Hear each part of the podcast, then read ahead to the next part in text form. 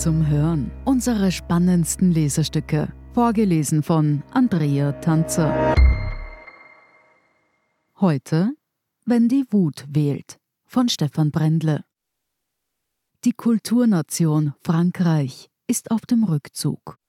Im Präsidentschaftsfinale von 2002 stimmte sie noch erfolgreich und mit zugehaltener Nase, so die damalige Devise, für Jacques Chirac, um den Sieg des Rechtsextremisten Jean-Marie Le Pen zu verhindern. Resultat 18 Prozent der Stimmen für Le Pen. 2017 erhielt seine Tochter Marine im zweiten Wahlgang bereits 34 Prozent gegen Emmanuel Macron. Und 2022 prophezeien die Umfrageinstitute der Kandidatin für den zweiten Wahlgang am Sonntag schon fast 50 Prozent. Es ist wie im letzten Uelbeck-Roman vernichten. Dass man Le Pen wählt, ist in Frankreich kaum mehr einen Nebensatz wert, eine Banalität. Der Supergau für die einstmals stolze Kulturnation ist deshalb nicht mehr auszuschließen. Die Medien behandeln Le Pen mittlerweile auch wie eine gewöhnliche Kandidatin und vergleichen die Wahlprogramme von Macron und Marine, wie sie sie nennen, sittsam. Bei einer Pressekonferenz Le Pens musste ein US-Journalist der New York Times die kapitale Frage stellen, wie Le Pen die unabhängige Präsidentin eines souveränen Staats sein wolle, wenn sie einer Putin-Bank in Moskau noch einen Millionenkredit schulde. Andere Fragen zu ihrem Verhältnis mit dem Kreml-Chef gab es nicht. Vielleicht will Frankreich nicht wahrhaben, was nicht unmöglich ist und eine Schockwelle über den Planeten aussenden würde, wie die Wahl von Donald Trump in den USA oder der Brexit. Immerhin, einige raffen sich auf. Schriftsteller Olivier Guess warnt vor einer Katastrophe für Europa, wenn eine Putin-Vertraute in den Élysée-Palast einzöge. Der rasende Philosoph Bernard-Henri Lévy wiederum hatte schon vor dem ersten Wahlgang verkündet, um das populistische Lager aus dem Élysée zu halten, müssen wir für eine zweite Amtszeit Macrons stimmen. Auch gut 100 Kulturdirektoren, darunter Jacques Lang vom Institut du Monde Arabe, Mascha Makiev vom Nationalen Theater in Marseille oder Olivier Pie vom Theaterfestival Avignon, schreiben in einem Appell, sie wüssten zwar um die Aversion der Bevölkerung gegen Macron, doch die Xenophobie Le Pens sei keine Alternative. Deshalb plädieren sie ohne Umschweife für Macron. Einen ähnlichen Appell, ohne Illusionen, aber ohne zu zögern, lanciert auch die Schauspiel- und Künstlerzunft. Mit dabei sind Jane Birkin, Juliette Binoche und Charlotte Gainsbourg, während Gérard Depardieu, Alain Delon oder Catherine Deneuve fehlen. Einige Linke, die im ersten Wahlgang Jean-Luc Mélenchon wählten, sind wiederum bereit zum Umsteigen. Raphael Glucksmann ruft im Namen seiner Bewegung Place Publique zur Wahl Macrons auf.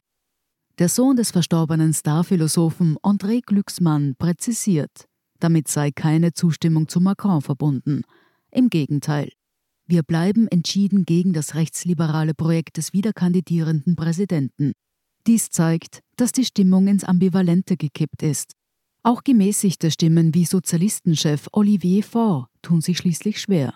Nachdem seine Kandidatin Anne Hidalgo im ersten Durchgang mit 1,7 Prozent der Stimmen fast ausgelöscht worden wäre, muss er wohl oder übel zur Wahl Macrons aufrufen.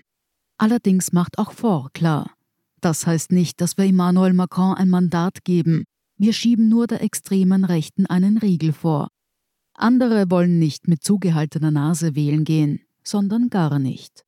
Der Philosoph Jacques Rancière erwartet nichts mehr von dieser Wahl. Die Thesen der extremen Rechten haben die gesamte politische Klasse angesteckt. Die Logik des Aussperrens würde sie nur noch mehr stärken, sagt er. Immerhin tut Rancière seinen Frust noch öffentlich kund. Die meisten nämlich schweigen. Das Online-Portal Slate fragt, wo sind die Intellos geblieben, die 2017 noch mit von der Partie waren?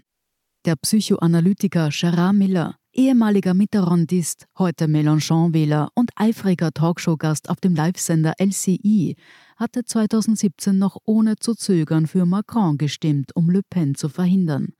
Damals kannte er Macron noch kaum. Heute kann er nicht mehr leiden.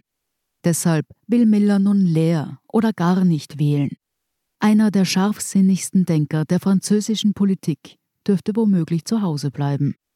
Macron hat ja durchaus Anhänger in der Zunft der Denkenden.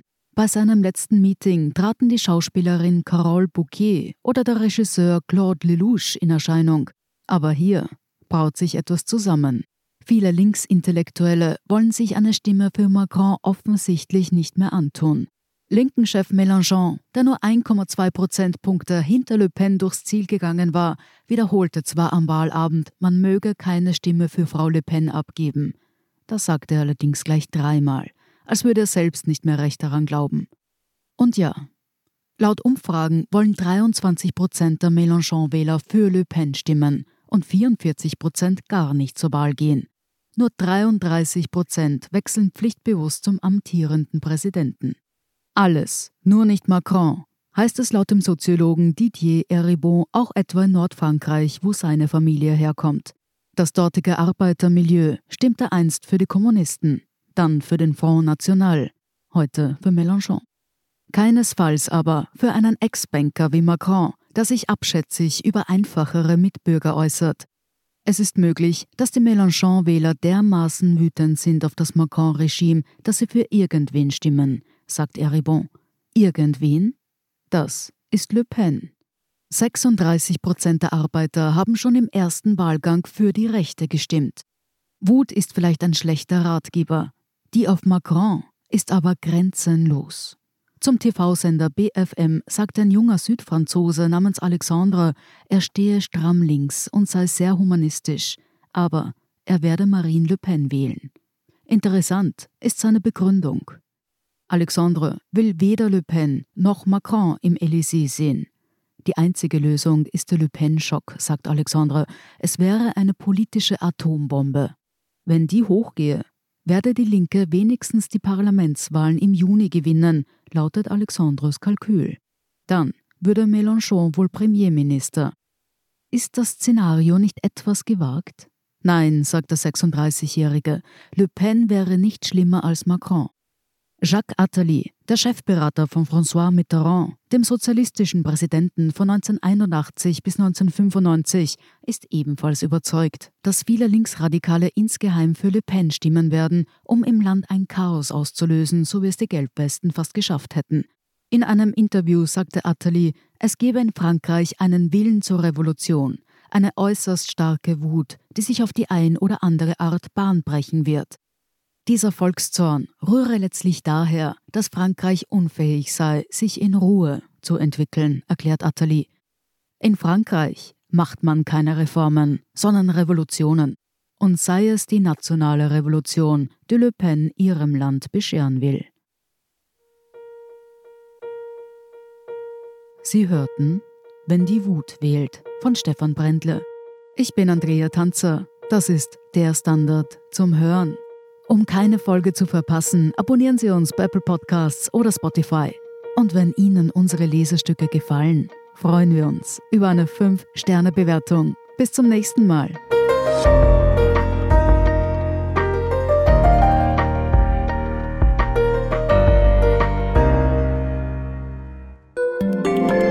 Guten Tag, mein Name ist Oskar Bonner. Ich habe den Standard gegründet, weil es damals einfach keine unabhängige liberale Qualitätszeitung gab. Guten Tag, mein Name ist Anna Haber und ich lese den Standard, weil er genau das noch immer ist. Und das ist heute so wichtig wie damals. Der Standard, der Haltung gewidmet.